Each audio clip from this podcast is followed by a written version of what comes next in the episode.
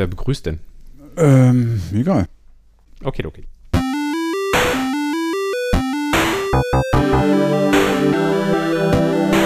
Ewig gestern. Der Podcast über Retro-Spiele und Popkultur, Vergangenes und aktuell gebliebenes. Die Retro Boys gehen mit euch der ganz großen Frage nach: War früher wirklich alles besser?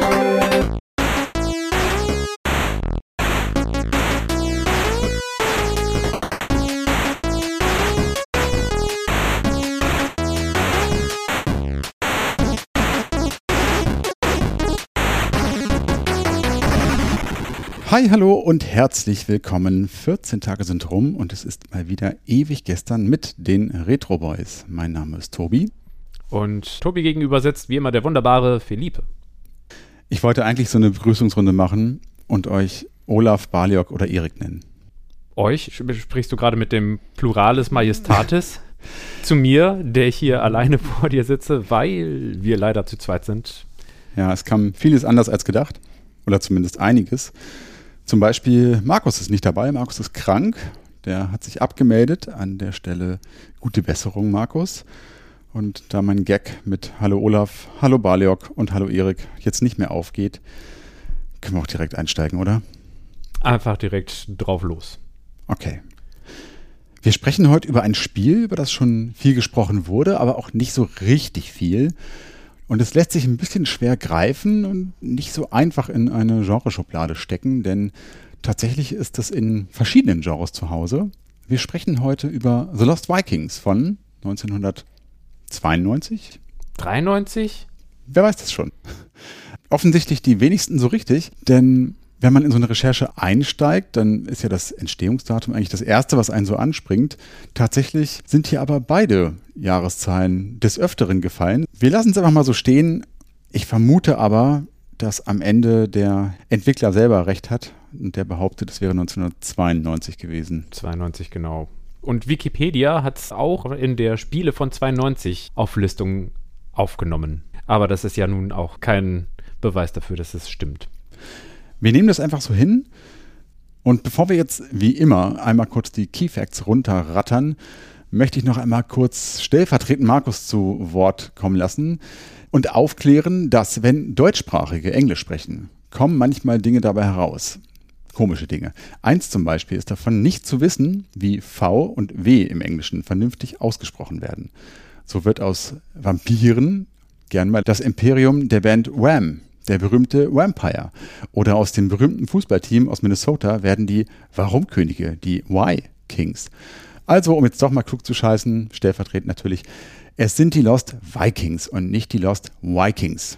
So, Markus, ich habe meinen Dienst getan. Ich hoffe, du bist jetzt glücklich und kannst in Ruhe genießen. Dann können wir jetzt mal in Medias Res gehen. Kurz und knapp die Key Facts zu The Lost v v Vikings. Ah, sehr gut. Entwickler Silicon and Synapse habe ich vorher nie gehört und es könnte einen Grund geben, warum das so ist. Publisher Interplay Entertainment. Erscheinungsjahr, da hatten wir schon 92, 93, jedenfalls am 29. April in den USA, am 28. Oktober in Europa, also mit ziemlich genau einem halben Jahr Versatz. Genre, da scheiden sich auch die Geister. Ist es jetzt Jump'n'Run? Ist es ein Puzzler? Da schauen wir mal später genauer drauf. Und die Systeme sind umfangreich und mannigfaltig zu Beginn auf dem Super Nintendo und später auch für Amiga, DOS, Mega Drive, CD32. Irgendwann später auch nochmal für Game Boy Advance und, wenn ich das richtig in Erinnerung habe, gibt es auch eine Gratis-Version für Windows. Ja, welche hast du gespielt? Ich habe die Super Nintendo-Version gespielt.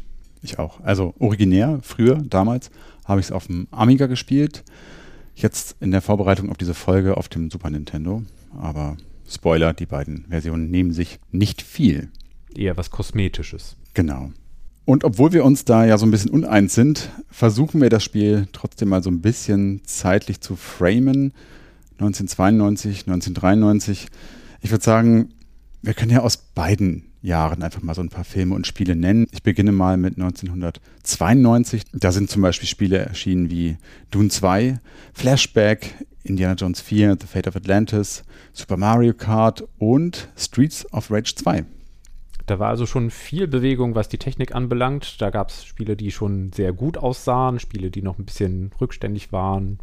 So die ersten hauchzarten 3D- oder Pseudo-3D-Geschichten auf Konsole oder Sprachausgaben. Ja. Plötzlich kamen die daher.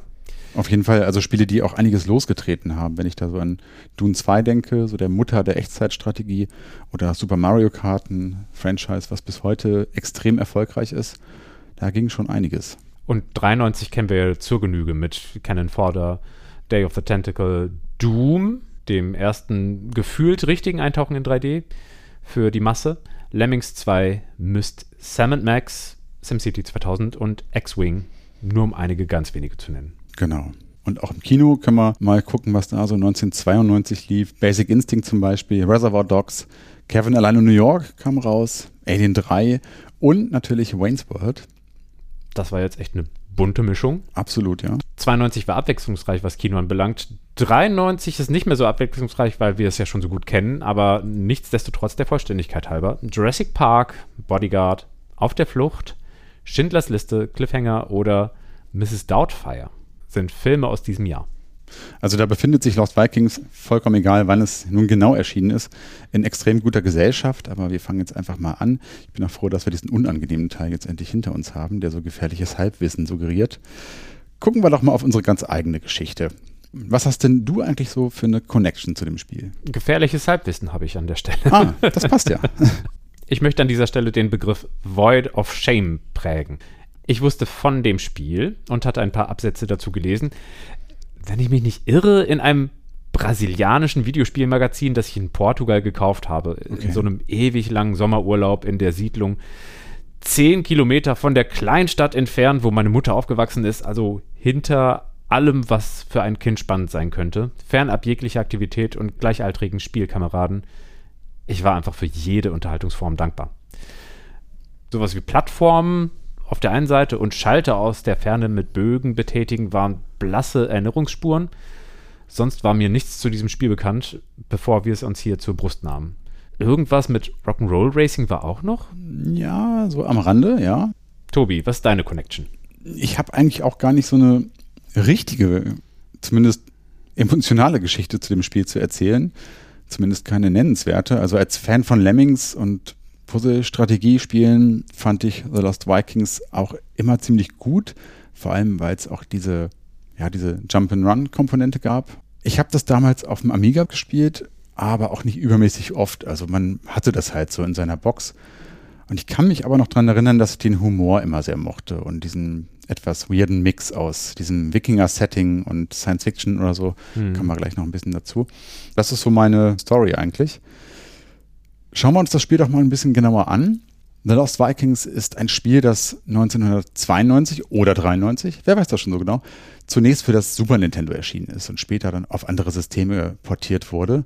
Und dass es sich nicht so richtig in ein Genre stecken lässt. Es verbindet, wie gesagt, so Puzzle-Strategie-Elemente wie in Lemmings oder The Humans mit klassischen Plattformer-Patterns und genau das macht es vermutlich auch so interessant. Also ich vermute, wenn es einfach nur ein weiteres Jump'n'Run im Wikinger-Setting gewesen wäre, hätte es vielleicht nicht die Beachtung gefunden.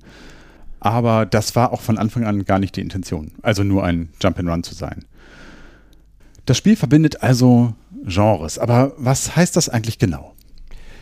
Schauen wir mal auf das Spiel an sich. Was ist es denn? Wir haben knapp 40 labyrinthartige Level und um durch die zu kommen, muss man nachdenken oder rätseln, wie bei Lemmings, aber auch motorisch geschickt sein, wie bei Jump'n'Runs à la Super Mario und ähnlichen Spielen. Das Besondere hierbei ist, dass wir abwechselnd drei Figuren, genauer gesagt eben die drei Wikinger, steuern, die wir an Hindernissen vorbei zu einem Levelausgang führen müssen. Auf, wie würdest du das aussprechen? Baliok? Ja, also ich habe es, glaube ich, noch nie ausgesprochen, aber ja, ich würde ihn Baliok nennen. Baliok, Olaf und Erik, so heißen die drei. Auf die gehen wir nochmal im Detail ein, verraten aber schon mal, dass jeder von ihnen besondere und individuelle Fähigkeiten besitzt, die für das Spiel wichtig und entscheidend sind. Oder man könnte es auch umdrehen und sagen, das Spiel wurde um diese Fähigkeiten herum gestrickt. Ja. Richtig eingesetzt und kombiniert können wir mit denen nämlich die eben erwähnten Hindernisse überwinden, beispielsweise verschlossene Türen, unüberwindbare Abgründe, Gegner oder tödliche Fallen. Ja, aber anders als bei Lemmings zum Beispiel ist es bei The Lost Vikings außerdem so, dass es unbedingt notwendig ist, alle drei zum Ausgang zu führen. Also geht einer der drei auf dem Weg verloren, ist der entsprechende Level nicht mehr zu schaffen und muss wiederholt werden. Jetzt mal für mich als Lemmings-Legastheniker, wie ist es denn dort? Naja, da hast du eine Vielzahl von Lemmings, von Lemmingen. Das können mal 100 sein, mhm. die ja stumpf immer nur geradeaus gehen und die du nicht alle zum Ausgang führen musst, auch gar nicht kannst, weil du hast ja zum Beispiel dort die Eigenschaft des Stoppers. Du bist ein bisschen vertraut mhm. mit dem Spiel? Ich habe es schon mal angespielt. Um zu verhindern, dass die Lemminge beispielsweise einen Abhang runterfallen, weil sie ja so dumm sind und immer gerade auslatschen, kannst du einem dieser Lemminge zum Beispiel die Aufgabe eines Stoppers geben. Das heißt, der stellt sich dann dahin wie so ein Verkehrspolizist und streckt die Arme aus und an dem kommen die anderen nicht vorbei. Drehen auf dem Fuß um und geht in die andere Richtung. Und diese Eigenschaft kannst du ihm am Ende auch nicht mehr nehmen. Das heißt, Ganz am Ende wirst du diese Lemminge, diese Stopper in die Luft sprengen müssen. Die werden nicht überleben. Und du kriegst auch am Anfang oder beziehungsweise vor jedem Level gesagt, wie viel Prozent der Lemminge du zu retten hast. Okay, es ist also nicht nur eingepreist, dass manche es nicht schaffen können, sondern man darf auch darüber hinaus Verschnitt haben. Genau. Und bei The Lost Vikings haben wir das eben nicht. Die drei gehören einfach immer zusammen. Technisch funktioniert das Ganze so, dass man hier zwischen den drei Figuren hin und her schalten kann, um sie auf ihre richtigen Positionen zu bringen. Und die Herausforderung dabei sind die Abhängigkeiten von Timing und Reihenfolge, in der man sie dann Dinge tun lässt, die ihren Eigenschaften entsprechen. Denn nur wenn Baliok, Olaf und Erik Hand in Hand arbeiten, können sie auch gemeinsam die Ausgänge bzw. die Portale der einzelnen 37 sind übrigens Level, die auf sechs Welten aufgeteilt sind, erreichen und zurück nach Hause kommen. Aber da greifen wir schon so ein bisschen vor in Richtung Handlungen. Da sprechen wir gleich drüber. Zu den Leveln sei noch kurz gesagt, in den jeweils letzten Leveln eines Abschnitts einer Welt müssen die drei keinen einfachen Ausgang erreichen, sondern ein Portal, durch das sie dann in den nächsten Abschnitt gelangen. Und ja, haben sie alle Level, alle Rätsel gelöst, alle Welten durchschritten, dann wartet am Ende der fiese Tomator, den die drei dann auch in Teamwork erledigen müssen und ja, dann ist geschafft. Das sieht ja schon echt wild aus, was da passiert, so mit Portalen und Wikingern. Es wirkt erstmal ein bisschen weird. Und diese Weirdness, die setzt sich fort bei den Welten, die im Handbuch übrigens als Zeitperioden bezeichnet werden. Das erklärt sich durch das Portal oder Portal und Zeitperioden erklären sich gegenseitig. Da wären nämlich Starship, in Klammern First Visit. Wir ahnen, es wird schon was geteasert.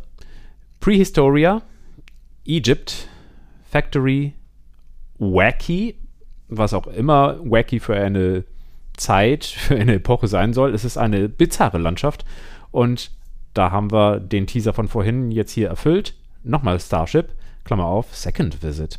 Ja, tatsächlich ist das ein bisschen weird. Nicht unbedingt die Level selbst, sondern vielmehr die Zusammenstellung. Also Raumschiffe, Ägypten, Uhrzeit, all diese Dinge nebeneinander zu haben, das ist schon ein bisschen merkwürdig. Die Level für sich im Einzelnen sind gar nicht so speziell. Da haben wir das Starship, das so ein bisschen dieses Science-Fiction-Setting abbildet. Wir haben Prehistoria, da sind wir in der Urzeit unterwegs. Da ist es sehr grün, da wachsen große Pilze, da rennen kleine Dinos rum. Ägypten ist auch ziemlich klar. Pyramiden, Pharaone, Palmen und so weiter. Und schließlich noch die Factory, wo es viele mechanische Fallen gibt, so Stampfer oder Förderbänder oder sowas. Ja, Wacky ist wirklich ein bisschen weird, muss man sagen. Die geht so ein bisschen in so eine Candy-Welt mit vielen überdimensionalen Süßigkeiten und so weiter. Alles ist irgendwie bunt und irgendwie fremdartig. Und zu guter Letzt kommen wir wieder zurück an den Anfang ins Raumschiff. Und ich habe mal gehört, dass die Macher des Spiels gerne Wikinger spielen wollten in unterschiedlichen Settings. Und naja, jetzt ist natürlich nicht so einfach. Wie kriege ich das plausibel hin? Wikinger in eine prähistorische Umgebung oder in ein Raumschiff oder nach Ägypten. Und da ist dann diese Idee mit dem Portal hinzugekommen, durch das sie dann selbstverständlich durch die Zeit reisen können. Selbstverständlich. Aber es ist auch selbstverständlich, dass wenn man ein bisschen humoristisch arbeiten möchte, wie der Entwickler das gemacht hat, dass man auch mal so auf so ein Konzept zurückgreift wie Fish out of water. Auf jeden Fall. Aber ich finde selbst in diesem freien Kontext, jetzt kann ich ja meine Wikinger hinschicken, wo ich möchte, warum mhm. ausgerechnet Ägypten? Ja, das habe ich nicht so richtig verstanden. Das ist ja wirklich weit weg so von Uhrzeit und von einer Fabrik oder einem Raumschiff. Warum ausgerechnet Ägypten? Es hätte ja auch jedes andere Land sein können. Naja, ist schon am ikonischsten. Die Pyramiden für ihre Epoche. Man, man hätte irgendwas mit Babyloniern oder Phöniziern oder so machen können, aber die sind dann vielleicht nicht ganz so eingängig und ikonisch. Mag sein. Wilder Westen wäre vielleicht noch eine Idee gewesen. Stimmt. Wie kommt das eigentlich? Also, jetzt erklären sich Portale und Epochen ziemlich gut gegenseitig, aber wie kommt es überhaupt zu Portalen? Was ist da passiert?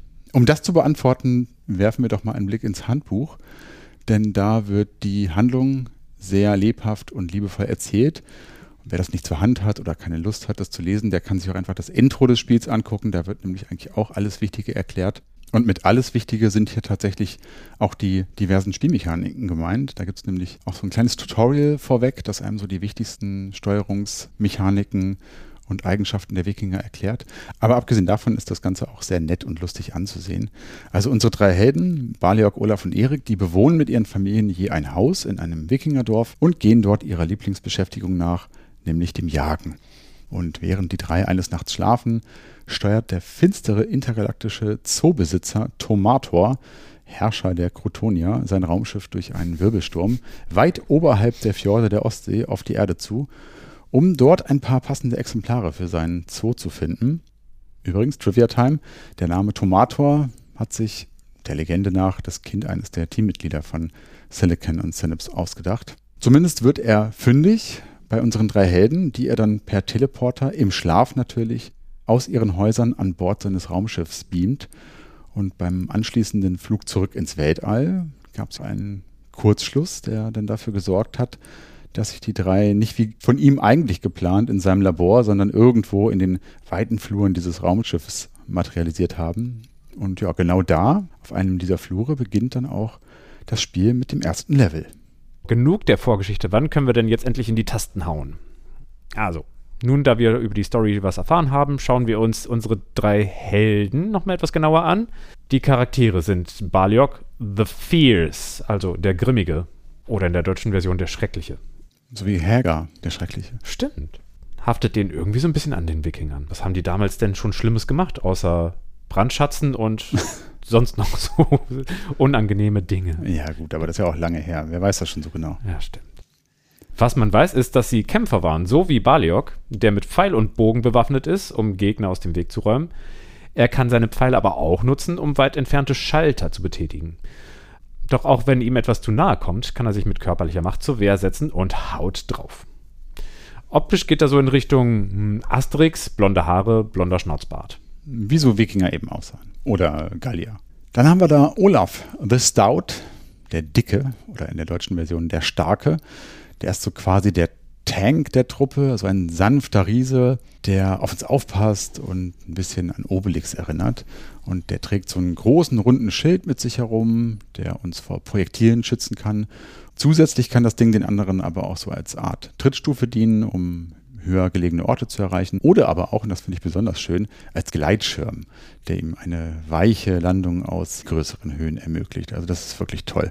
Wenn man irgendwo runterfällt und dann dieses Schild ausklappt, gleitet dieser ja, kräftige Olaf da so durch die Luft. Das sieht schon sehr, sehr cool aus. Und da steuerbar. Olaf ist auch blond und wie gesagt, ein bisschen kräftiger. Ein bisschen wie die XXL-Version von Baliok. Und dann kommen wir zum dritten im Bunde, um das Trio abzurunden. Eric the Swift, der Flinke. Er ist der Sportliche im Team, der Athletische, der springen und somit Hindernisse überwinden kann. Außerdem kann er mit Anlauf brüchige Mauern rammen und einreißen und uns dadurch hin und wieder den Weg freimachen. Erik hat rote Haare, die zu einem Zopf gebunden sind. Und ich habe es gerade ganz kurz schon erwähnt, das ist echt ziemlich cool, dass man diese einzelnen Fähigkeiten, die sie da besitzen, die werden halt vor dem Spiel in so einer kleinen Tutorial-Sequenz erklärt. Das ist total praktisch, um so ein bisschen reinzukommen und zu erfahren, für was man diese Fähigkeiten überhaupt einsetzen kann. Also möglicherweise erkenne ich ja, okay, der Eric kann schnell laufen, aber dass er Mauern, brüchige Mauern einreißen kann damit, da muss man erstmal drauf kommen. So. Hm. Oder dass jemand als äh, Trittstufe dienen kann. Da geht man ja auch erstmal nicht davon aus. Durch andere springt man ja einfach so hindurch. Ja, genau. Grafisch gehen die drei so von der Größe her in Richtung Sonic oder Super Mario, also sind nicht so ganz winzig. Und Die sehen auch insgesamt sehr cartoony aus. Man ist so ein bisschen an die Asterix-Comics tatsächlich erinnert. Und auch sonst gibt sich das Spiel betont humorvoll und das merkt man an ganz vielen Stellen. Alles ist sehr karikaturistisch, überzogen, wie in einem Comic halt. Und ganz viel Humor steckt auch in den wenigen Dialogen am Ende beziehungsweise am Anfang von einem Level beziehungsweise einer Welt. Unterhalten sich die drei kurz und meist ist das dann so eine kurze Frotzelei oder es bezieht sich auf die entsprechenden Gegebenheiten dort in dieser Welt oder in dem Level. Und das ist schon ganz witzig und da hat auch, finde ich, die deutsche Übersetzung durchaus ganz gut geklappt. Also ich musste ein paar Mal zumindest schmunzeln. Fand ich auch erstaunlich, dass da doch so viel funktionierender Witz und nicht beabsichtigter, ah ja, ich verstehe, ihr wolltet witzig sein, sondern tatsächlich pointierter Witz. Genau, und auch zeitlos so ein bisschen. Und auch die Animationen, die sind sehr slapstickartig umgesetzt. Ich denke da zum Beispiel an die Idle Animations der Wikinger, wo der eine mal popelt oder so mit seinen Muskeln spielt und posiert. Oder auch zum Beispiel, wenn sie aus einer größeren Höhe runterfallen und leider einen Energiepunkt verlieren. Da hat man dann auch diesen typisch comicartigen Kringel, der ihnen um die Köpfe kreist und so Vogelzwitschergeräusche. Das ist schon ganz witzig. Nicht zu vergessen, Olafs Maurer-Dekolleté. Oh ja, oh ja, ganz großartig. Dass man gut sehen kann, wenn ja. er Leitern auf und absteigt. Oder aber auch die Grabsteine mit RIP Aufschrift, wenn eines der Alienwesen erledigt wurde. Also man merkt es schon, das Spiel nimmt sich nicht sonderlich ernst. Und auch ansonsten sieht das Spiel wirklich schön aus. Es ist bunt und poppig, hat sehr detaillierte Darstellungen der Figuren und auch der Hintergründe, sofern sie denn da sind. Die existieren nämlich nur auf den Konsolen, dem SNES e und dem Mega Drive. Auf dem Amiga und dem PC sind die Hintergründe einfach schwarz und haben deswegen auch gar kein Parallax-Scrolling. Was aus meiner Sicht aber nicht weiter schlimm ist, ist nur Kosmetik. Der Spielspaß wird hier nicht gemindert, vor allem wenn man auch nur die Version ohne Hintergründe kennt. Eigentlich komisch, dass es auf dem PC keine Hintergründe gab. Da hätte man eigentlich erwartet, dass gerade die Version so viel Hardware-Power nutzen kann, um den Hintergrund darzustellen. Ja, das stimmt. Und diese optische Darbietung, dieser ganz besondere Stil, der so überzogen ist, der wird nochmal verstärkt durch die besonders kräftigen Farben. Warum waren die so kräftig? Da sind wir wieder bei Trivia Time. Joey Ray Hall, einer der Künstler von The Lost Vikings, hat das mal so erzählt. Immer wenn Sam Didier und er etwas entworfen hatten, zeigten sie es dem Producer, Alan Adham. Erstmal ganz normal. Allerdings ist Adham, das könnte schon ein kleines Hindernis sein, farbenblind und konnte den Unterschied zwischen manchen Farben nicht erkennen und hat wohl immer gefragt, ob sie die Farben nicht etwas kräftiger machen könnten, damit er sie sehen kann und das haben sie dann getan. Er hat das wohl immer und immer wieder gefordert, also haben sie die Farben kräftiger gemacht, sie ihm gezeigt, er segnet sie ab, dann haben sie die Intensität der Farben für das Spiel wieder runtergeschraubt und weitergearbeitet. Und eines Tages wurden die Farben einfach so kräftig gelassen. Und das war schon die ganze Geschichte. Da steckt keine Magie oder so dahinter. Alan Adham war einfach nur farbenblind und konnte die Farben sonst nicht sehen. Inklusive Herangehensweise an das Spiel. Ja, und das hat dem Spiel gut getan und war auch total wichtig für den weiteren Werdegang des Entwicklers tatsächlich. Denn dieser bunte, poppige Stil und dieses leicht überzogene, das findet man tatsächlich auch in späteren Werken des Entwicklers, beispielsweise in Warcraft. Und wir können es jetzt ja auch mal aussprechen, einige werden es ja auch eh schon wissen, denn aus Silicon und Synapse wurde in den Folgejahren Blizzard Entertainment. Also der große Player, der ja zu einem der größten Spieleentwickler aller Zeiten geworden ist und den es ja auch immer noch gibt. Aber über den sprechen wir nachher noch ein bisschen. Zumindest sind hier in dieser Zeit und auch speziell in diesem Spiel schon Tendenzen zu sehen, die man bis heute aus Spielen von Blizzard kennt. Mhm. Aber wir waren ja eigentlich bei der Grafik und beschreiben vielleicht erstmal, was wir auf dem Spielscreen denn eigentlich so sehen. Der teilt sich nämlich auf in zwei Bereiche. Zum einen in denen, in dem das Spielgeschehen stattfindet und in so einen ja, interaktiven Teil, der je nachdem, auf welchem System man spielt, am oberen oder unteren Bildschirmrand andockt mhm. und der uns sagt unter anderem, welcher Wikinger gerade aktiv ist. Wir erinnern uns, wir können zwischen den Figuren hin und her schalten und welche Items der so mit sich rumträgt. Die vier Item-Slots, die sind zunächst leer und können mit Dingen beladen werden, die wir unterwegs finden. Das können Schlüssel sein, verschiedene wirksame Health-Items, die Lebensenergie wieder auffüllen. Das können einfache Bomben sein, die nur so ein bisschen Schaden anrichten. Oder aber auch so Smart Bombs, die alle sichtbaren Gegner auf dem Screen töten. Und es gibt den Feuerpfeil. Das ist ein Upgrade für Baliox-Pfeile, die dann mehr Schaden anrichten. Was man mit den Items noch so anstellen kann, wie das genau funktioniert, darüber sprechen wir auch nachher nochmal. Und man kann sich das in etwa so vorstellen, dass dieses Interface in etwa so ein Viertel des gesamten Screens ausmacht. Mhm. Und bei einem 4 zu 3 Seitenverhältnis bleibt dann noch so in etwa so eine Art ja, 16 zu 9 Bereich für das Spielgeschehen übrig. Und das ist gar nicht mal so groß, denn so sieht man noch nicht allzu viel von dem, was einen da so erwartet in so einem Level. Es ist kein richtiges Head-Up-Display, was transparent ist und einem noch so drumherum äh, gucken, schauen lässt, was eigentlich in dem Level alles passiert, sondern es ist ein Block, der alles komplett verdeckt. Genau. Mehr ist nicht zu sehen. Und das ist natürlich ein bisschen schade, wenn wir nochmal an Lemmings denken. Da kann ich zum Beispiel, bevor ich anfange zu spielen, kurz pausieren und die komplette Welt beziehungsweise den kompletten Level einmal abscannen und gucken, okay, hier erwartet mich dieses Hindernis und da muss ich das machen und schon mal so ein bisschen im Kopf sortieren, welche Lemminge ich wohl brauchen würde. Das ist hier alles nicht möglich. Das wäre total schön, aber das verwehrt uns das Spiel hier. Mhm. Und ich habe ja eben über Unterschiede gesprochen zwischen den Versionen auf den Konsolen und Computer. Und da gibt es noch etwas. Für das Umschalten zwischen den Wikingern gibt es ebenfalls eine Abweichung zwischen Computer und Konsole. Logischerweise, naturgegeben. Auf dem Super Nintendo oder dem Mega Drive wird das Ganze mit der Tastenbelegung auf dem Controller, wie ich finde, relativ intuitiv erledigt, was im Vergleich zu den Varianten auf dem PC oder dem Amiga natürlich über die Tastatur funktioniert. Das ist tatsächlich ein bisschen nervig, beziehungsweise ist es über den Controller natürlich viel, viel performanter und, und reißt einen auch nicht so aus dem Spiel raus. Aber auch da, ich habe es auf dem Amiga gespielt und wenn man es nicht anders kennt, dann ist es eigentlich auch kein Problem.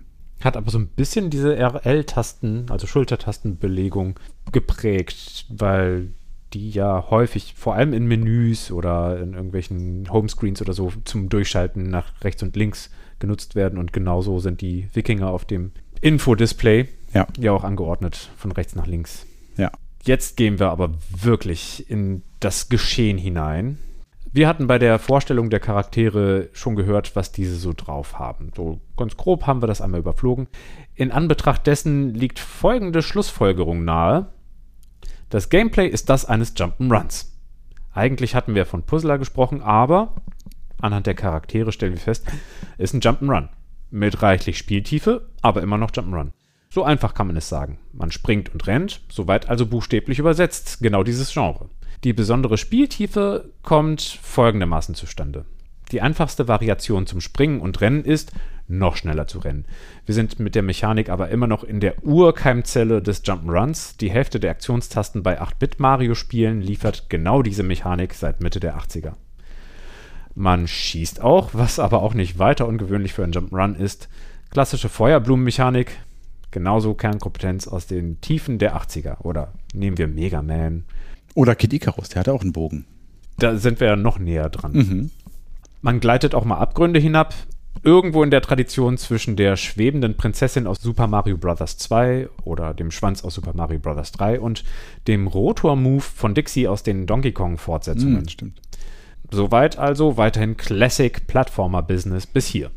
Und auch die Möglichkeit, sich gegenseitig den Zugang zu höheren Ebenen zu ermöglichen, so wie es mit Olaf und seinem Schild über ihm ist, das ist seit Donkey Kong Country eigentlich Mainstream im Genre. Die nächste Fähigkeit, die wir auflisten können, ist das Schlagen und Blocken. Gerade das Blocken wird da schon hauch spezieller und nischiger. Es brawlt so ein bisschen vor sich hin. Aber im Grunde, seien wir ehrlich, würden diese Spielaktionen auch bei Plattformern niemanden schocken, dass die tatsächlich implementiert sind. Mhm. Dann sind wir bei der zweiten Fähigkeit von Erik, dem Flinken. Das Einreißen von Wänden mit einem schwungvollen Anlauf das ist schon echt speziell. Aber auch da würde ich behaupten, wenn Wario diesen Move sein eigen nennt, handelt es sich eben um ein etwas progressiveres Jump'n'Run. Sogar diese gewisse zaghafte Nonlinearität der Level taucht bei den großen Jump'n'Runs auf, wie etwa so vertracktere Maps in Super Mario World, wo es mal mehrere Ausgänge oder Portale, die von dem einen Ort zum nächsten teleportieren gibt oder eben auch so Geisterhaus-Irrwege, mhm. bei denen man immer wieder an dieselbe Stelle gelangt, ohne dass da ein Portal ist. Oder Levels in Alex Kid oder Super Mario Bros. 2, bei denen viel Vertikalität mitgebracht wird. Man muss einfach nur aufsteigen oder absteigen. Das durchbricht das Lineare von links nach rechts der klassischen Plattformer-Logik etwas. Also wo genau ist jetzt The Lost Vikings ein Puzzlespiel? Ich sag dir. Bei einem ganz klassischen Puzzle, so 1000 Teile Ravensburger, da liegt der Spaß doch eigentlich ausschließlich darin, ein, ein Ganzes, wie zum Beispiel ein hübsches Postermotiv, zu zerteilen, um es dann erstmal wieder passend zu einem Ganzen zusammenzufügen. Ansonsten wäre es ja einfach nur ein Poster, ein Ziel ohne Weg. Im Fall von The Lost Vikings ist das zerteilte Ganze, was zusammengefügt wird, nicht ein Haufen Tetrominos oder Pillen oder Buntel-Edelsteine. Also kein Tetris, kein Dr. Mario, kein Gems. Es sind nicht Formen oder Dinge, die im virtuellen Raum oder in der virtuellen Fläche Platz einnehmen und Umrisse haben. Im Fall von The Lost Vikings ist es nämlich so, Charakterfähigkeiten, Handlungskonzepte werden zusammengesetzt. Etwas, was zum einen völlig abstrakt ist im Vergleich zu so einer ganz eindeutigen Form, zum anderen neben Höhe, Breite und Tiefe von so einem Puzzlestück eben auch Zeit braucht, um passend zusammengesetzt zu werden. Es ist also kein statisches, materielles Mosaik, was zusammengesetzt wird. Es geht hier um dynamische, performative Puzzleprokelei. Im Grunde hat man eine sehr kompetente Jump'n'Run oder Adventure-Figur in Stücke gehackt. Äh, zumindest deren Fähigkeiten. Und wie bei einem richtigen Puzzle folgen die Schnittkanten auch nicht den Strukturen des Motivs. Also es wird nicht schön sauber um etwas, was zusammengehört, geschnitten. Nein, sie gehen mitten durch die Motive durch. Auf dem einen Puzzleteil sind dann Fragmente vollkommen verschiedener Dinge. Man hätte es zum Beispiel für logisch halten können, dass ein Charakter die Lufthoheit hat und springen und gleiten kann, sich in der Luft besonders gut bewegen kann, aber gerade das wurde auf zwei Charaktere aufgeteilt. Nämlich auf Olaf mit seinem Schild, auf den Tank, mhm. der kann plötzlich irgendwas in der Luft und Erik der Flinke, der kann springen. Ähnlich logisch wäre vielleicht eine Nahkampfspezialisierung mit Schild- und Melee-Kompetenzen. Aber auch hier haben wir eine Aufspaltung auf zwei Figuren, während wiederum Fern- und Nahkampf bei einer einzigen Figur landen. Schild haben wir wieder bei Olaf und Nahkampf haben wir bei Baliok. Aber Baliok kann wiederum nicht nur Nahkampf, sondern auch Fernkampf, was man eigentlich gar nicht so erwartet hätte. Irgendwie muss man diese drei Charaktere mit all ihren auf sie aufgeteilten Handlungen, Bewegungen und Spezialfähigkeiten nicht nur räumlich, sondern auch zeitlich anordnen, koordinieren, zusammenbringen. Das Ganze ist irgendwo zwischen Mannschaftstaktik und Rube Goldberg Choreo. Da liegt die Lösung des Puzzles. Äh, Entschuldigung, dass ich einhacke, aber wer genau ist Rube Goldberg? Ich habe keine Ahnung. Ah. Achtung, gefährliches Halbwissen. Aber diese Maschinen, die man so kennt, oder diese Konstruktionen, bei denen irgendwo ein Brett auf einen Schalter von einem Ventilator fällt. Der Ventilator geht an und bläst dann ein mhm. Papierschiffchen über eine Badewanne und auf dem Papierschiffchen ist ein Bleistift und ein Das Huhn liegt nahe und so. Genau. Mhm. Das ist eine Rube Goldberg-Maschine. Ah, okay. Und so ähnlich fühlen sich manchmal diese Levels oder die Rätsel an.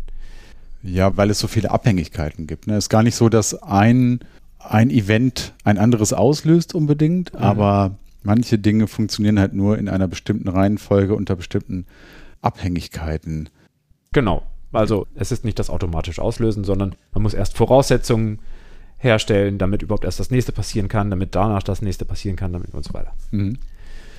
Und dann hat man es auch noch mit einer wirren Mischung aus gleichzeitigem und in klarer zeitlicher Folge stattfindendem Gameplay zu tun. Alles, was auf dem sichtbaren Screen passiert, findet synchron statt. Hat man mehrere Wikinger im Bild, muss man im Blick haben, ob sich beispielsweise einem davon Gegner nähern. Denn die bewegen sich gerade aktiv auf den zu. Da muss man vielleicht auch mal hinwechseln und den wegsteuern oder so.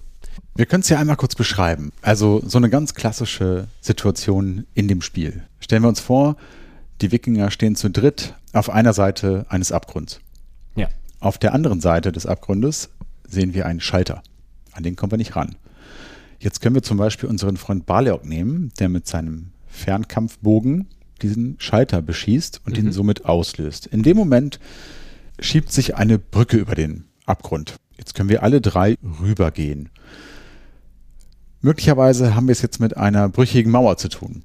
Die könnte Erik für uns aus dem Weg räumen, indem er auf sie zuläuft und sie dann mit seinem Kopf durchrammt. Mhm. Als nächstes haben wir einen Abgrund, wo wir vielleicht schon sehen, okay, wenn ich da runterfalle, das raubt mir mindestens zwei Hitpoints. Lass ich lieber sein. Also wechseln wir zu Olaf. Der spannt sein Schild über den Kopf und kann in einer Seelenruhe diesen Abgrund hinuntergleiten. Unten angekommen erkennen wir, dass aus der Wand ein Schuss ausgelöst wird. Immer wieder. Der schießt einfach einen Feuerstrahl aus der Wand. Mit Olaf kann ich diesen Feuerstrahl mit dem Schild ablocken. Genau. Sodass alle anderen dann nachkommen können und sich hinter den Schutz des Schildes aufstellen können. Genau. Und so weiter und so weiter. Also diese Rätsel bzw. die Hindernisse in dem Spiel können alle irgendwie behoben werden, allerdings nur mit der Fähigkeit jeweils einer Figur. Und um weiterzukommen, müssen die drei, wie schon gesagt, Hand in Hand arbeiten, damit sie sich Stück für Stück dem Ausgang nähern können. Man rennt also immer mit einer Figur vor und zieht die anderen allmählich eine nach der anderen nach. So ein bisschen wie Cops in so einer Hausdurchsuchung. Ja. Meist übernimmt Olaf, zumindest war das bei mir so, die Rolle des Scouts, der vorrennt, weil er gegen unerwartete Attacken geschützt ist mit seinem Schild. Stimmt, man kann mit Olaf vorgehen und dann zieht man die anderen nach. Aber manchmal ist die Levelarchitektur so angelegt, dass man mal nicht nah beieinander sein kann oder muss, sondern auch mal auf verschiedene Routen aufgeteilt wird, da diese Routen auf unterschiedliche Fähigkeiten zugeschnitten sind. Also dann gibt es manchmal so Geschehnisse, die finden alle auf einem Bildschirm statt und dann hat man diese Synchronität von allem, mhm. bei der die Zeit für alle weiterläuft und dann muss man alle im Blick behalten, für den Fall beispielsweise, dass Gegner kommen. Und dann muss man in Echtzeit darauf reagieren können. Aber sobald einer mal aus dem Bildschirm raus ist, bleibt für den diese Zeit stehen und es passiert drumherum nichts. Und das wird dann irgendwie so zusammengefügt, dass das alles irgendwie doch wieder funktioniert und äh, zusammengreift zeitlich. Zeit äh, muss man hier natürlich so ein bisschen sinnbildlich sehen, denn einen Timer gibt es gar nicht im Spiel. Also wir spielen nicht gegen die Zeit. Nee, das ist ein, ein reines Geschehnisse im Level, was damit gemeint ist mit der Zeit.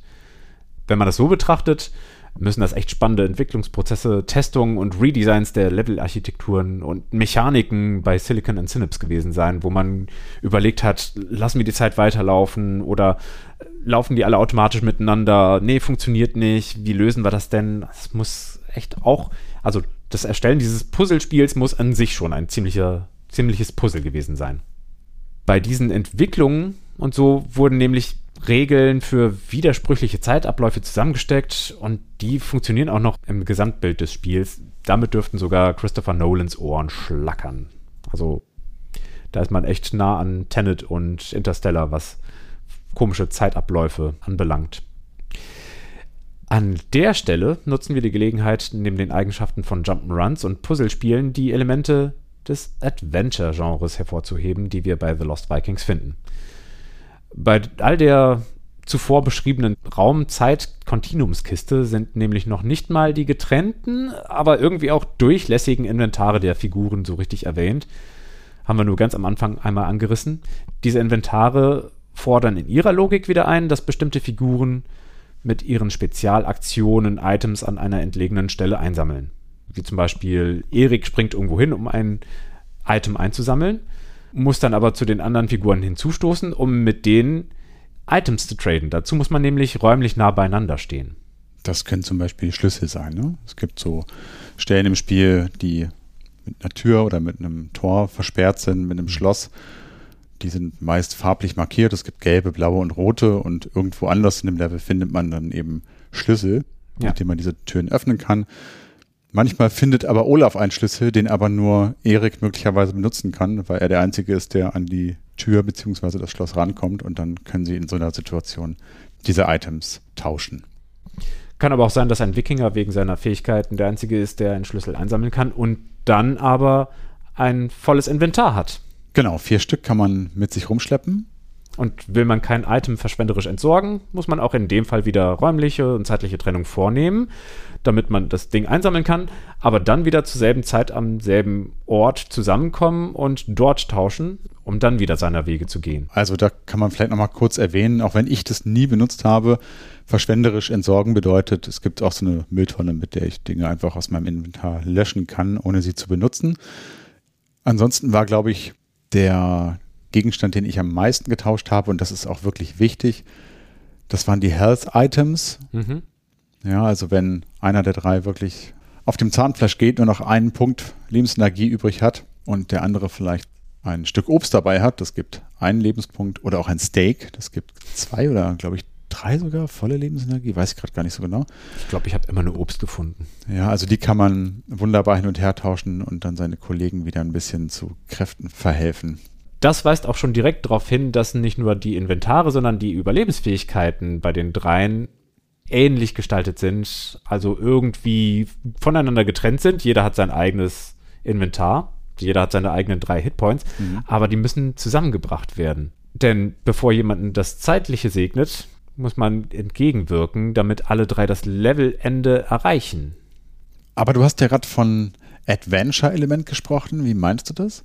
Also nicht nur Inventar ist so ein Adventure-Element, ja, ganz klassisch. Ja, stimmt, okay. Sondern auch die Exploration, dass man sich ein Level oder eine Map oder so erstmal erarbeitet. Das gibt es zum einen in Strategiespielen, aber eben auch in Adventures, dass man nach und nach sich das immer weiter erarbeitet. Schafft man es nämlich nicht, mit allen drei Nordmännern äh, am Leben zu bleiben, kann das Level zwar nicht mehr geschafft werden, aber es gab diese Designentscheidung, dass man weiterspielen kann. Ja. Wohl mit dem einzigen Zweck, zu explorieren, sich mit den Gegebenheiten der Umgebung auseinanderzusetzen. Man reagiert also nicht prinzipiell spontan und im Vorbeigehen auf die Architektur, so wie man es im Jump'n'Run machen würde, sondern man kundschaftet sie aus. Ja, das ist so ein bisschen das, was ich am Anfang vermisst habe, ne? diesen erstmaligen Überblick über das Level, um sich ein Bild zu verschaffen. Ich selber habe den im Spiel ehrlicherweise gar nicht gebraucht und auch nicht verwendet, weil ich natürlich gespeichert habe, wie ein Irrer. ich habe an, an jeder Ecke gespeichert, wie ich nur konnte, um natürlich die Spielprogression auch in der kurzen Vorbereitungszeit erleben zu können. Aber stimmt, klar, wenn man wirklich davon ausgeht, dass man das Spiel 1992 spielt, dann ist einem dieses Feature, glaube ich, ganz lieb, könnte ich mir vorstellen. Dass man dann wenigstens schon mal ein bisschen vorarbeiten kann, auch wenn man hinterher alles wieder nachholen muss, aber dann gelangt man nicht blind immer wieder an dieselbe Stelle. Ja. Selbstverständlich exploriert man grundsätzlich auch dann, wenn alle drei noch leben. Aber gerade diese Designentscheidung, weiterspielen zu können ohne Aussicht auf Levelabschluss, das hebt den Explorationscharakter nochmal besonders hervor, finde ich zumindest. Ja. Apropos Level nur mit allen drei schaffbar und Designentscheidungen und dem Ableben Entgegenwirkung, diese Entscheidung zieht zwingenderweise weitere Entscheidungen nach sich. Oh ja, lass uns doch mal drüber sprechen, wie das Spiel so allgemein mit dem Tod umgeht. Da gibt es nämlich einige Optionen. Denn wenn ein oder mehrere Wikinger sterben, geht es immer und unbegrenzt zurück an den Levelanfang. Man hat also quasi unendlich Continues. Allerdings muss man sich aktiv für so einen Neustart in einem Level entscheiden und aufgeben, wenn man nicht vorher noch ein bisschen rumexplorieren möchte. Es wurden keine Checkpoints eingebaut, was ein bisschen nerven kann, weil man also gezwungen ist, ein Level fehlerfrei durchzuspielen. Was schon okay ist, denn so schwer und herausfordernd sind die Rätsel und Plattformen jetzt auch nicht.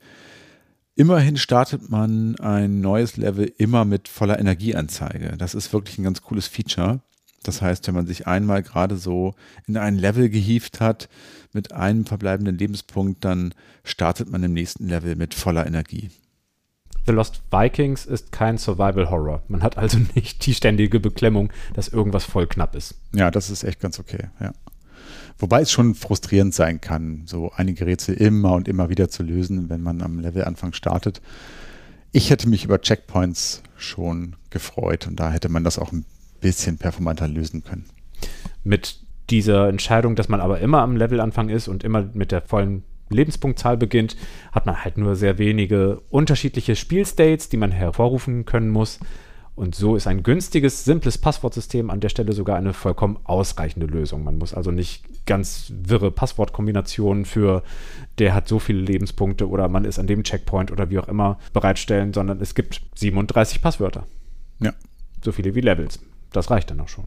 Wie sieht es denn aus mit den Gegnern? Lass uns doch mal über die kurz sprechen. Die fallen etwas konventioneller aus. Gegner stehen wie angewurzelt auf der Stelle oder patrouillieren wie ein Uhrwerk hin und her, sind auch vielleicht mal beharrlicher auf körperliche Nähe aus und greifen einen öfter an, wie zum Beispiel die Höhlenmenschen. Mhm. Und diese Gegner lösen dann auch mal direkten Kontakt oder Projektilschaden aus und werden durch unterschiedlich viele Treffer getilgt, wie wir schon gehört haben. Die ersten mit einem Schlag, dann gibt es später welche mit zweien und dann muss man Baliok auch mit Feuerpfeilen ausrüsten, damit die späteren Gegner gelüncht werden können. Ja, also mit steigender Spielprogression werden die leider auch ein bisschen schwieriger. Am nervigsten sind wohl die Typen in Ägypten, die so ein bisschen unkontrolliert auf und ab hüpfen. Das sind so Pharao-Typen. Aber auch die projektilschießenden Schlangen oder Skorpione können einem schon mal gefährlich werden, die so Kugeln in verschiedene Richtungen oder in verschiedenen Winkeln abschießen.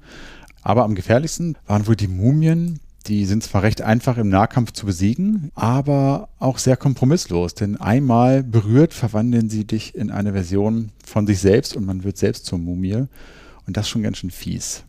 Ansonsten gibt es natürlich noch passive Gegner, nenne ich sie mal, also Fallen aller Lava und Stacheln und Wasser und so weiter. Und bei den Gegnern sei noch einmal erwähnt, die gehen alles schon klar, finde ich. Ich finde, keiner von denen war jetzt so wirklich richtig anspruchsvoll. Das war dann eher mal so der Fall, dass man ärgerlicherweise draufgegangen ist, weil man eben nur noch einen Lebenspunkt hatte oder sowas. Das ist dann natürlich doof, aber die Gegner als solches sind nicht unfassbar schwer. Aber wo wir schon über den Tod sprechen, ich möchte bitte noch kurz über die Animation sprechen, die man zu sehen bekommt, wenn einer der drei stirbt. Die ist nämlich toll. Die drei stehen da am Ufer des Ozeans und blicken so in den nächtlichen Horizont, während der Verstorbene in so einem brennenden Segelschiff im Mondschein Richtung Valhalla fährt. Da hat das ja schon fast etwas Anrührendes. Absolut. Also das versüßt einen den Tod so ein bisschen an der Stelle es erscheinen auch alle drei, wenn man alle drei über den Jordan hat gehen lassen. Auch das passiert hin und wieder, ja. Aber kommen wir zurück ins Irdische. Wir haben ja von Türen gehört, wir haben von Schlüsseln gehört und von Schaltern und so weiter. Eine Sache, die wir noch nicht erwähnt haben, sind zum Beispiel das hat auch so ein bisschen was mit dem Explorieren wiederum zu tun, denn es gibt in einigen Abschnitten in den Hintergrundsprites Hinweise darauf, wie ich bestimmte Schalter in eine Reihenfolge bringen muss, um beispielsweise eine Tür zu öffnen oder irgendeinen anderen Mechanismus aufzulösen. Und das fand ich auch nochmal so einen ganz netten Kniff, dass man Schalter findet, aber die nicht einfach so umlegen kann und dann passiert irgendwas, sondern nee, du musst auch natürlich ein bisschen aufpassen und die Umgebung um dich herum genau beobachten. Also sowas wie eine ästhetische Gebrauchsanleitung. Auch da kann ich wieder auf die ägyptische Welt verweisen. Da gibt es ja sehr viele Hieroglyphen an den mhm. Wänden und manchmal sehen diese Hieroglyphen aus wie Hebel oder Schalter und dann kann man das so ein bisschen herleiten. Aber man muss schon sehr genau hingucken und vielleicht auch ein bisschen rumprobieren. Ansonsten gibt es neben Hebebrücken noch Gravitationsfelder, die bringen nochmal so ein bisschen Abwechslung rein. Also da setzt dann in einem kleinen Bereich die Gravitation aus und man wird in die Höhe befördert was blöd sein kann, wenn sich oben zum Beispiel Stacheln befinden. Mhm. Aber das kann man mit so ja, Anti-Gravitationsboots ganz gut aushebeln, die man natürlich unweit von dort finden kann. In einigen Abschnitten treffen wir immer mal wieder auf Charaktere, die uns äh, beispielsweise auch Tipps geben. Mhm. Nicht nur. Manchmal lösen sie sogar ein Problem für uns. Das ist also unabdinglich, mit ihnen zu sprechen, um an einigen Stellen weiterzukommen es geht über Tutorial hinaus, so es informiert uns über irgendetwas, sondern es ist integraler Mechanikbestandteil des Levels. Genau, das fand ich auch ganz cool. Also gleich im ersten Level sagt uns ja der, so ein rotes Alien, glaube ich, hey, zerstör mal den Computer da unten mit der Bombe, die du gefunden hast. Und mhm. dann geht's weiter so, ja. Fand ich auf jeden Fall eine ganz nette Idee, die bringt da nochmal so ein bisschen Abwechslung rein. Was mir auch total gut gefallen hat, war das haben wir zwar schon erwähnt, aber ich möchte es gerne nochmal erwähnen, dass sich die Energie immer wieder auffüllt, wenn man einen neuen Level betritt. So tritt dieses ganze Thema Energiemanagement auch so ein bisschen in den Hintergrund, was ich sehr, sehr gut fand, weil man so einfach einen viel größeren Fokus auf die Rätsel setzen kann. Ne? Da hat man wirklich Freiheiten, um auf den Rätseln rumzudenken und die löst man nicht aus Versehen in all dem Stress und hat nicht gemerkt, wie man es gemacht hat, weil man sich um, um Lebensenergie oder sowas kümmern müsste oder um, äh, was gibt es denn noch für weitere Stressoren? Oder eben nicht. Ja, das ist tatsächlich so ein allgemeines Merkmal von The Lost Vikings, finde ich, dass es sich sehr zurücknimmt, dabei aber immer irgendwie on point bleibt. Also das schlanke Interface, keine unnötigen Angaben zum Fortschritt, kein Timer vor allem. Also ich habe wirklich alles aufs Minimum reduziert und ganz viel Raum, um diese Rätsel zu lösen. Das hat mir wirklich sehr, sehr gut gefallen. Und jetzt habe ich gerade on point gesagt. Das widerspricht so ein bisschen dem, was wir eingangs sagten, weil in Genrefragen ist das Spiel ja nun überhaupt nicht on point. Und das Gleiche gilt für so vieles in dem Spiel, das total von Kontrasten lebt. Also wir haben jetzt gesehen, Wikinger im Weltraum und in Ägypten, kein Puzzler, kein Jump and Run. Ich finde, das spiegelt sich auch so ein bisschen in der Musik wieder, denn das, was wir hier zu hören bekommen, hat so gar nichts zu tun mit dem, was man jetzt bei Wikingern vermuten würde, oder? Ich finde, dass die Musik in dem Spiel tatsächlich auch auf dem SNES klingt wie beim Amiga. Also mhm. das ist sehr sample-lastig, sehr auch Kind seiner Zeit. Es, es schreit schon sehr, ich bin Kind der frühen 90er, dieser Soundtrack. Mit seiner Mischung so aus Dance, Funk, Fusion, Pop, ja. Vielleicht lugt mal so ein bisschen Acid Jazz um die Ecke bei dem einen oder anderen Akkord oder bei der einen oder anderen Akkordfolge, aber es klingt jetzt zu hochgestochen. Das ist eigentlich vom Stil her, wie, wie klingt es denn? Sägend singende, so Gangster-Lead-Instrumente, wie man es von California Love von Tupac und Dr. Dre kennt oder so funky Basslines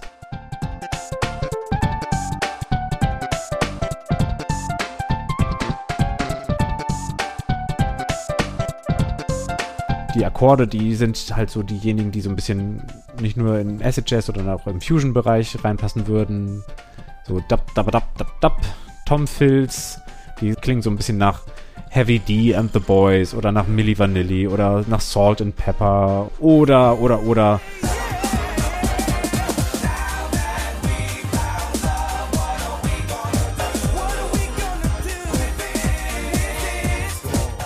Auch die Orchestra-Hits, die man zwischendurch hört oder das Gescratche, die Tour Unlimited oder andere Dancefloor-Beats, die drunter gelegt sind, die sind auch sehr, sehr, sehr typisch für die frühen 90er.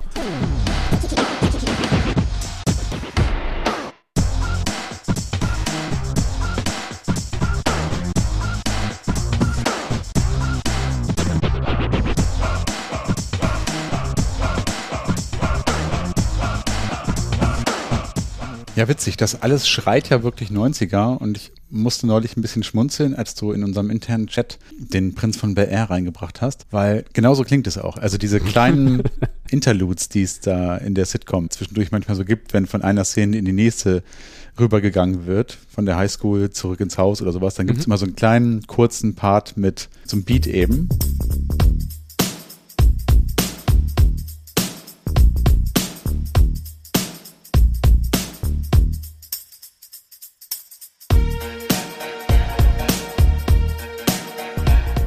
Genauso klingt es. Völlig absurd. Wikinger im Weltraum mit Will Smith Sounds. Also so eher so Hip-Hop-Beats. Wobei ich glaube, in der Weltraum-Stage am Anfang, da ist er Tour Limited. Ne? Ja, genau. Da macht es Ufta Ufta. Ja. Aber später wird so ein bisschen, ja, eben Crisscross und mhm. Heavy D oder eben nach Will Smith und Jazzy Jeff. Für so das Klangbild finde ich auch super bezeichnend die prominent schaffelnd zischende Hi-Hat. Mhm. Die CD nahm Anfang der 90er gerade so richtig dick Fahrt auf und die Höhen waren im Vergleich zur Musikkassette echt crisp auf den CDs. Die kamen so richtig schön durch. Das war nicht so ein warmes, analoges Soundbild, sondern es hatte so, so richtig knackige Sounds.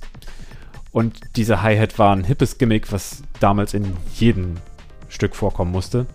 Ironischerweise auch auf dem SNES e mit niedriger Samplerate und dadurch halt doch wieder einem dumpf warmen Sound, aber in der Absicht sollte es halt so klingen wie diese Hi-Hats der damaligen Zeit. Mhm. Für die Musik auf den unterschiedlichen Systemen waren teilweise auch verschiedene Leute verantwortlich.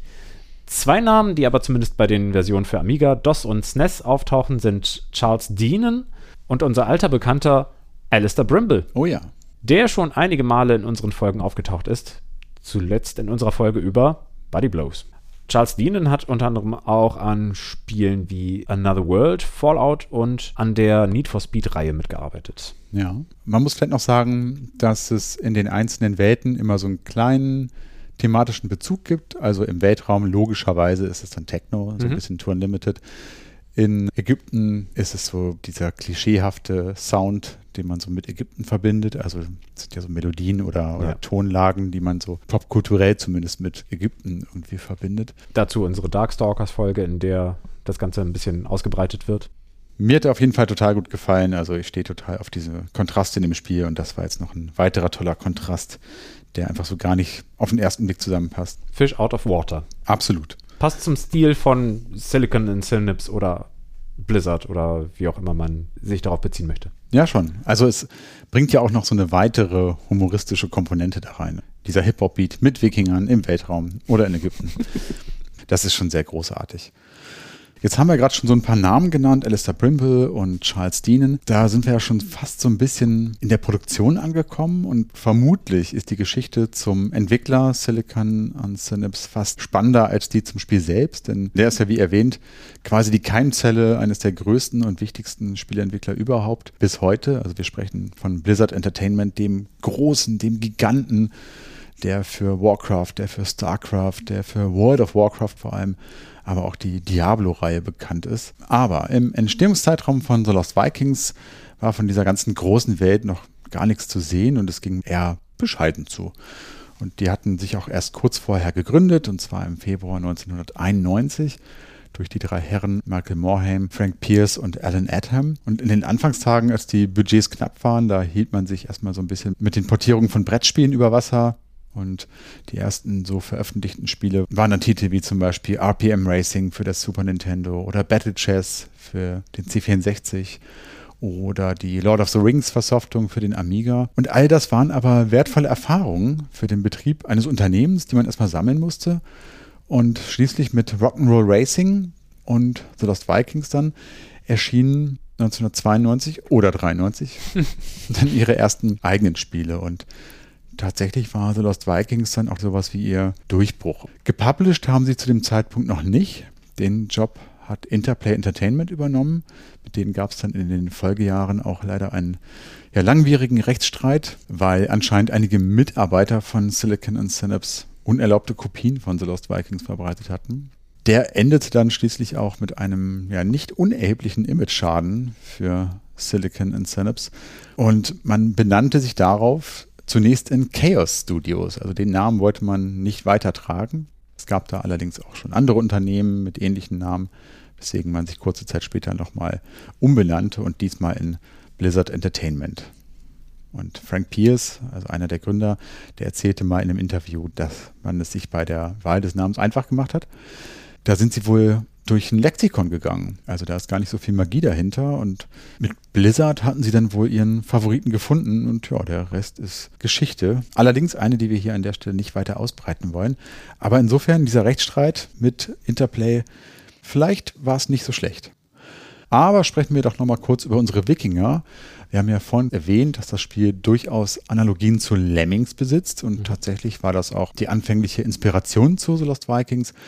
Ganz offiziell sogar, das bestätigt auch Alan Adham, der hat es mal in einem Interview erwähnt. Und ursprünglich sollte es nämlich, ähnlich wie bei Lemmings, hunderte kleiner Wikinger geben, die so mit unterschiedlichen Fähigkeiten Wikinger-Dinge machen sollten. Es gab dahingehend auch schon erste Versuche und Prototypen, aber man hat dann festgestellt, dass sich diese winzigen Wikinger auf dem Fernseher einfach nicht so besonders gut machen. Immerhin war das Spiel ja von Anfang an auch als Konsolenspiel konzipiert und sollte daher auch auf einem Fernseher gut funktionieren. Und abgesehen davon fühlte sich das Gesamtpaket dieser Prototypen einfach noch nicht so richtig rund an. Alles war irgendwie langsam und träge und eigentlich wollte man auch eher Charaktere haben, in die man sich so ein bisschen reinfühlen konnte, die mit so Figuren wie Mario oder Sonic mithalten konnten.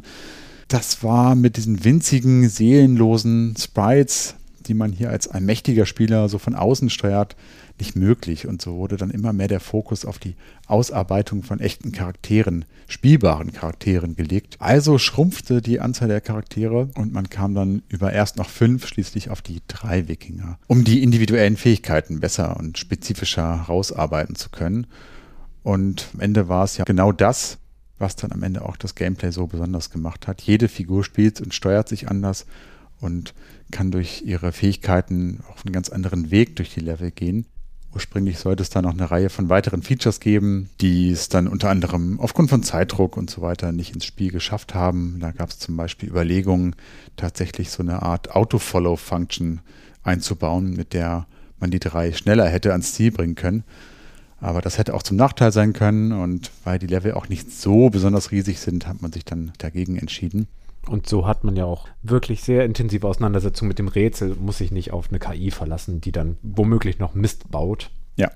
Tja, und wenn man das Team so reden hört von damals in Interviews, da bekommt man auch schnell schon so ein Gefühl, dass sie da anscheinend eine Menge Spaß hatten an der Arbeit und man spürt wieder diesen Pioniergeist, diesen wilden Westen, der damals Anfang der 90er noch so herrschte. Ganz schön an der Stelle ist auch die Anekdote von Producer Alan Adham, in der er davon erzählt, dass die Erfahrungen, die sie während bzw. mit der Entwicklung von The Lost Vikings gemacht haben, anscheinend auch die weitere Philosophie von Blizzard mitgeprägt hat. Da berichtet er von einem Ausflug des Teams kurz nach der Veröffentlichung des Spiels zu einem Virgin Megastore. Dort standen wohl einige Kioske, auf denen verschiedene Spiele liefen, unter anderem auch eben The Lost Vikings. Daran spielte ein Junge, den er eine Weile beobachtete, wie er versuchte, durch den ersten Level zu kommen. Allerdings scheiterte er schon ganz am Anfang, als seine Figur direkt an einer Stromleitung gegrillt wurde. Daraufhin hat er wohl den Controller beiseite gelegt und nicht weiter gespielt. Das klingt aber noch friedlich, das ist aber kein Rage-Quit. Aber diese Erfahrung war für ihn wohl eine Art Schlüsselmoment, also für den Adam, nicht für den Jungen. Das hat ihm gezeigt, wie wichtig das Onboarding des Spielers ist. Also ebenso dieses Durchprobieren und zwar nicht aus reiner Experten- und äh, produzierenden Perspektive, sondern wie geht es eben den Konsumenten mit einem Design, mit einem Spieldesign. Wie ging es denn weiter mit den dreien? wir haben ja schon festgestellt, dass das Spiel damals für das SNES e entwickelt und dann dafür auch als erstes veröffentlicht wurde. Aber natürlich gab es eine Menge Ports. Noch 93 kam die Version für DOS und Amiga. Leider, wie bereits erwähnt, ohne die Hintergründe und Parallax-Scrolling. Dafür hatte der Amiga tolle Musik. Die war ja die gleiche wie auf dem SNES e und klingt im Vergleich zur DOS, aber auch zur Mega Drive-Version am schönsten. Zumindest wenn man den warmen Klang gegenüber dem Mega Drive bevorzugt, der mal wieder deutlich metallischer oder technischer klingt. Das ist tatsächlich so. Also wenn man die mal so nebeneinander legt. Das kühle Blau von Sega absolut. und das warme ist Rot von Nintendo. Ganz genau, exakt. Auch 93 kam der Port für das Mega Drive. Wohlgemerkt mit fünf Level mehr und der Möglichkeit, zu dritt zu spielen. Ach stimmt, das haben wir noch gar nicht erwähnt. The Lost Vikings ist ein Spiel für zwei oder, wie du gerade gesagt hast, drei Spieler. Das soll ganz okay sein, aber auf keinen Fall die bessere Variante, so wie das vielleicht in einem Brawler der Fall wäre, die mehr Spaß macht, denn wie man sich vorstellen kann, steuert sich das ein bisschen kompliziert, weil die Figuren ja in der Regel nicht beieinander sind, sondern auch an verschiedenen Orten. Da ist es dann tatsächlich so, dass der aktive Wikinger gesteuert wird, während die anderen warten und man zusammen eigentlich nur ins Geschehen eingreifen kann, wenn man auch gleichzeitig im Viewport zu sehen ist. Ich habe mal gehört, bisschen besser als zugucken, aber mehr auch nicht. Es ist eine Art Komfortfunktion fürs Controller weiterreichen. Genau. Aber weil du ja gerade von drei Spielern gesprochen hast, es gab für das Mega Drive einen Drei-Spieler-Adapter, mit dem man dann drei Controller verbinden konnte. Und dann kriegt es vielleicht auch nochmal eine ganz andere Spielbarkeit, wenn wirklich jede Person vor dem Gerät für einen Wikinger zuständig ist. Und die Spezialisierung richtig spürt. 94 gab es noch einen Port. Eine Version für das Amiga CD32 entspricht im Prinzip der normalen Amiga-Version. Und neun Jahre später, 2003, kam das Ding dann nochmal für den Game Boy Advance. Die Version soll gar nicht so schlecht sein. 2014, nochmal ein Jahrzehnt später, wurde es in Blizzards Battlenet integriert und war damals kostenlos spielbar, beziehungsweise ist es heute noch, wenn man den Link noch irgendwo findet. An der ursprünglichen Seite ist er jedenfalls nicht mehr. 2021, also wieder grob ein Jahrzehnt später, gab es die dicke 30-jährige Bestehensfete von Blizzard und die feierten das im Februar des Jahres mit der Veröffentlichung der Blizzard Arcade Collection. In dieser Collection ist quasi die beste Version von The Lost Vikings enthalten. Grafik vom SNES, e Level vom Mega Drive oder so ähnlich. Eine Fortsetzung gab es natürlich auch. Also nicht nur reine Portierungen, sondern ein richtiger zweiter Teil, der 97 rauskam. The Lost Vikings 2 North by Northwest. Das Spiel erschien noch auf dem damals betagten SNES e und war eigentlich more of the same und nicht so richtig nachvollziehbar, warum man das Spiel so spät noch hat erscheinen lassen. In einer Zeit, in der das Genre und die 2D-Grafik und die Konsole eigentlich schon ausgestorben war. Für die Versionen für MS-DOS bzw. Windows, PlayStation und Sega Saturn setzte man auf prägerenderte 3D-Grafiken. Das mag damals der heiße Scheiß gewesen sein, aber am besten gealtert ist doch wohl die schön gepixelte SNES-Version. Ja, und jetzt kann ich noch mal kurz ein Trivia einschieben, den Markus hierzu beigesteuert hat. Schöne Grüße. Äh, der Untertitel, den es in der SNES-Version dieses zweiten Teils übrigens nicht gab, ist eine Anspielung auf Alfred Hitchcocks Film Der unsichtbare Dritte, der im Original North by Northwest heißt. So ganz ist mir der Zusammenhang nicht klar, aber ich wollte es erwähnt haben. Wir sehen doch alle drei. Warum der unsichtbare Dritte? Und dann sind es auch noch fünf Figuren im zweiten Teil. Stimmt, ja. Es ergibt alles keinen Sinn. Tja, und das war es auch schon mit den drei verlorenen Wikingern. Leider. Die Jungs hatten dann noch so ein paar Cameos in einigen Blizzard-Spielen. In Rock'n'Roll Racing ist Olaf zum Beispiel ein freischaltbarer, versteckter Charakter, während Baliok auf diversen Werbetafeln für Viking Cola wirbt. Sie kamen dann auch noch in der 32X-Version von Blackthorn vor, wie auch in Clay Fighters, auch in World of Warcraft hatten sie diverse Auftritte als NPCs. Es gab weitere Anspielungen in Warcraft 3, in StarCraft 2 oder in Heroes of the Storm. Weitere Teile der Reihe außer diesem zweiten gab es leider nie. Wenn man heute etwas ähnliches spielen möchte, könnte man sich mal die Trine-Reihe angucken, die vom Konzept her sehr ähnlich funktioniert. Die gibt es seit 2009 und da ist erst im August letzten Jahres, 2023, der fünfte Teil erschienen. Also das Spiel selbst hat jetzt nicht so die ewig lange Historie, aber anscheinend haben die drei so viel Impact und Eindruck hinterlassen, dass sie immerhin in anderen großen Reihen immer noch mal wieder aufgetaucht sind. Hm. Komisch, dass es nur eine Fortsetzung gab. Na, vielleicht ist die auch abgefallen gegenüber dem originalen Teil. Ja. Je nachdem, was die Presse damals so gesagt hat. Was, was war denn da angesagt? Naja, die Presse, die hat das Spiel ziemlich abgefeiert, wenn man ehrlich ist. Der Mobi-Score auf Mobi Games liegt bei beeindruckenden 7,9 und auch die zusammengezählten Kritiken auf der Seite kommen auf insgesamt 81 Prozent. Die schlechteste Wertung in Deutschland war der PC Player 893, 77 für die PC-Version. 77 als schlechteste Wertung. Ich glaube, dann hat man nicht so viele Sorgen. Kann man mit leben, ne? Ja. Boris Schneider-Jone kritisierte damals vor allem die Steuerung, dass die Wikinger eigentlich aus dem Nintendo-Lager stammen, merkt man schon an der verqueren Bedienung. Dort spielt es sich mit sechs Feuerknöpfen ganz famos. Auf dem PC lernt man erstmal die Tastaturbelegung auswendig. Aber wir wissen ja, dass deutsche Magazine schon immer etwas konservativer bewertet haben. Und 1993 war 77 auch noch eine durchaus gute Wertung. Und das mit der Steuerung, naja, ist ja auch nun wirklich nicht von der Hand zu weisen, habe ich ja vorhin auch schon mal kurz erwähnt. Die beste internationale Wertung waren volle 100 Prozent. Das war in der Amiga World 1193. Und meine und Markus geliebte Amiga Games hat in der Ausgabe 893 92 Prozent vergeben. 92 Prozent? Ja, das ist eine uneingeschränkte Kaufempfehlung. Ja, das klingt doch alles ziemlich rund, ziemlich gut. Die Presse war also überzeugt. Wie sieht es mit uns so aus, Philippe? Wie sieht es mit mir aus? Dieses Spiel hat nochmal sehr deutlich gemacht, dass ich ein Retro-Gamer bin und kein Vintage-Gamer. Diese Aufspaltung hatten wir ja manchmal so unter uns äh, Retro-Boys, ja. dass wir eigentlich gar nicht Retro-Spiele spielen und nicht die Retro-Boys sind. Ich würde dem einfach mal widersprechen. Ich, ich, ich hau mal einen raus. Mal wieder. Safe States statt Level ganz von vorne. Das ist mein Motto hierfür. Und das ist einfach nicht, wie es damals gespielt wurde. Es ist nicht das Original von damals. Ich habe das Gefühl, dass die Ideen von früher mit modernen Möglichkeiten, mit der Quality of Life statt der Sehnsucht nach dem echten früher einfach entscheidender sind. Also aktuelles Spielgefühl, aber retro. Das Pacing ist nämlich für die Wiederholung ganzer Levels dann doch etwas zu lahm, glaube ich. Hat sich dann äh, wieder so vor Eiern, vor durchschreiten bis zu der Stelle, wo man abgelebt ist, hätte mir vielleicht gar nicht so viel Spaß gemacht. Emulation sei Dank ist das aber nicht nötig, dass man sich durch alles wieder durchquält. Und dieses Spiel, um noch einen weiteren Aspekt hervorzuheben, hat ja schon ganz schön ambitionierte Eckpfeiler. Es ist so ein Konsolenspiel mit gerade mal sechs Aktionstasten, hat eine eher geringe Auflösung und damit so einen kleinen Bildausschnitt. Man hat keine Maus, keine Tastatur für möglichst viele Bedienmöglichkeiten.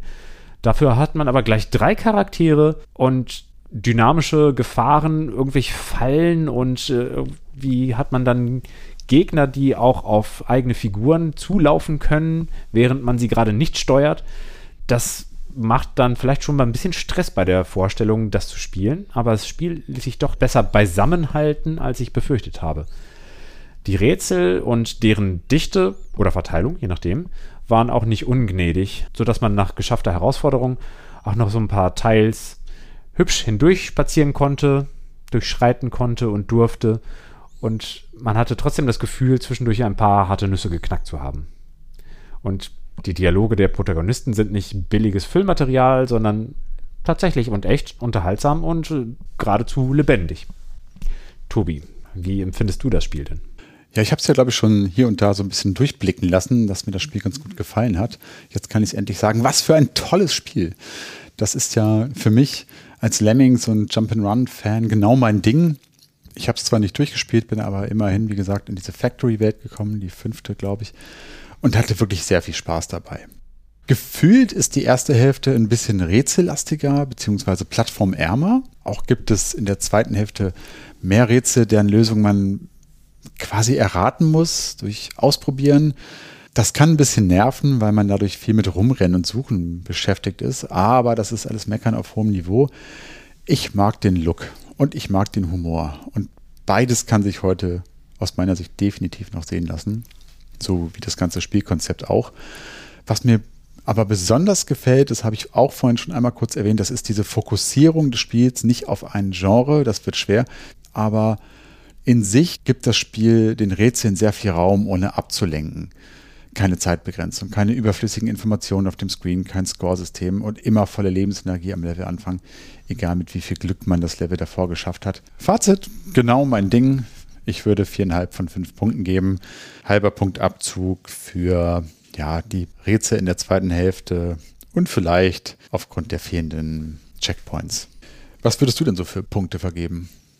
Ich glaube, ich wäre bei einer starken Vier-Punkte-Wertung dabei. Also nicht nur solide vier Punkte, sondern hat Zug nach oben, weil das Spielkonzept ja doch sehr, sehr ausgewogen funktioniert. Trotz meiner Befürchtung, dass es mich stressen und überfordern könnte, dann ist es wahrscheinlich einfach nur eine Geschmackssache, dass das Genre an sich in der 2D-Umgebung vielleicht nicht ganz meins ist und möglicherweise fühlen sich die Steuerungen nicht immer ganz rund für mich an, weil ich so sehr gewohnt bin, dass meine Jump'n'Run-Charaktere eben auch springen und das ist mit nur Erik eben nur bei einem Charakter gegeben. Aber nichtsdestotrotz, wenn ich einem 92er Spiel vier Punkte gebe, dann ist es auch mehr als solide. Oder 93. Wer weiß das schon so genau? Oder 93.